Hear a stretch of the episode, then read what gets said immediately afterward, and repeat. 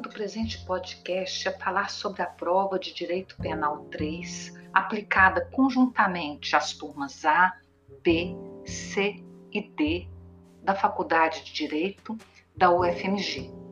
A prova ela poderá ser feita individualmente ou em grupo constituído por até seis pessoas. E os alunos de cada turma deverão dirigir essa prova ao representante respectivo.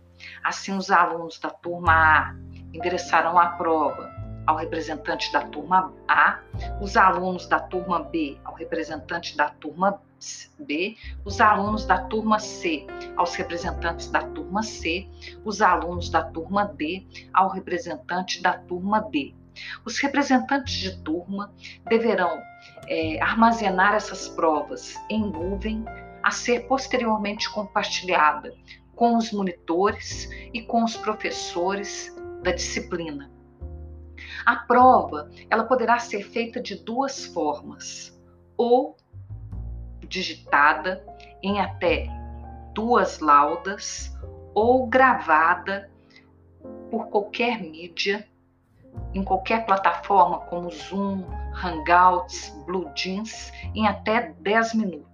Então, há duas formas, repetindo, para a feitura da prova: ou digitada em duas laudas ou gravada em mídia MP4 em quaisquer das plataformas disponíveis para essa finalidade. Como funcionará a prova?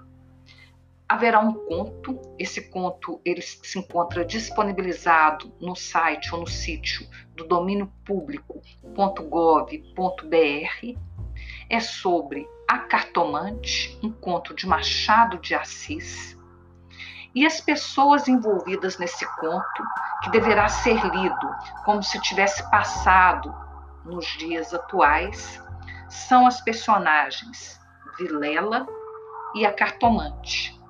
Vilela chama-se José Vilela e a cartomante tem o nome de Sibila da Silva. As vítimas são Camilo, Camilo de Albuquerque, e a esposa de Vilela, Rita Vilela. Pensem nesse caso como se tivesse passado no ano de 2018 substituam as mensagens, os bilhetinhos, por mensagens via WhatsApp ou e-mails, substituam os tilbres e as caleças por táxis e carros. E aí nós temos o drama comum que se repete geração após geração. O drama humano, ele não muda. Pensem que vocês fazem parte de um escritório de advocacia. Podem escolher o nome do escritório, por exemplo, o meu limão, o meu limoeiro, é, advogados associados. E esse escritório agora está reunido porque foi procurado por Vilela e pela cartomante Sibila da Silva para que houvesse uma articulação quanto à defesa a ser apresentada perante o tribunal do júri. Lembrando que a defesa de ambos não é conflitante, não há conflito na defesa de ambos. E aí o escritório, os advogados, advogados extremamente reputados no Brasil inteiro, estão reunidos para decidirem sobre a melhor linha de defesa ou as melhores linhas de defesa a serem deduzidas perante o tribunal do júri. E aí, vocês vão fazer uma espécie de minuta, se for por escrito, ou um debate se for gravado por mídia, sobre quais as linhas de defesa a serem adotadas perante o tribunal do júri. Reparem que não é uma sustentação oral, é simplesmente uma discussão, uma reunião de advogados criminalistas para escolherem a melhor estratégia na atuação uma estratégia que pode se assemelhar à frase de James Goldschmidt, que falava que o processo é uma guerra. Ganha nem sempre quem tem razão, mas quem melhor se vale das armas e das oportunidades que se encontram à sua disposição. Lembrando que a primeira fase do procedimento já transcorreu e o juiz sumariante prolatou a decisão de pronúncia em desfavor de José Vilela e de Sibila da Silva, pela prática de duplo homicídio contra Rita Vilela e Camilo de Albuquerque.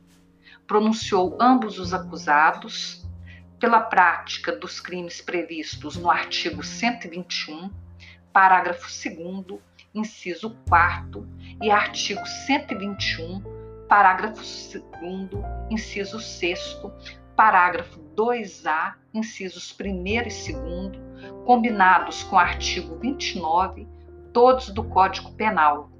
A primeira capitulação em relação ao ofendido Camilo de Albuquerque e a segunda em relação à ofendida Rita Vilela.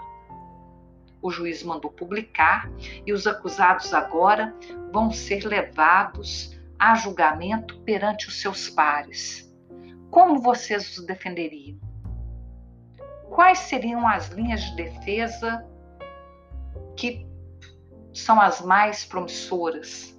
Prometem aí melhor resultado?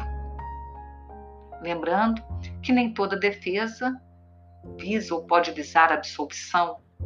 Às vezes, melhorar a situação do acusado também é uma boa defesa. Pensem reflitam, leiam um texto A Cartomante de Machado de Assis, que será disponibilizado nos arquivos das equipes de direito penal. Façam a prova. Qualquer dúvida, tanto os monitores quanto os professores estarão à disposição durante a semana. A data final de entrega da prova é o dia 8 de setembro de 2020, à meia-noite. Vocês têm aí o prazo de uma semana para realizar a prova. Lembrando que os bons advogados também sempre correm, sempre estão atrás do prazo. Um bom dia.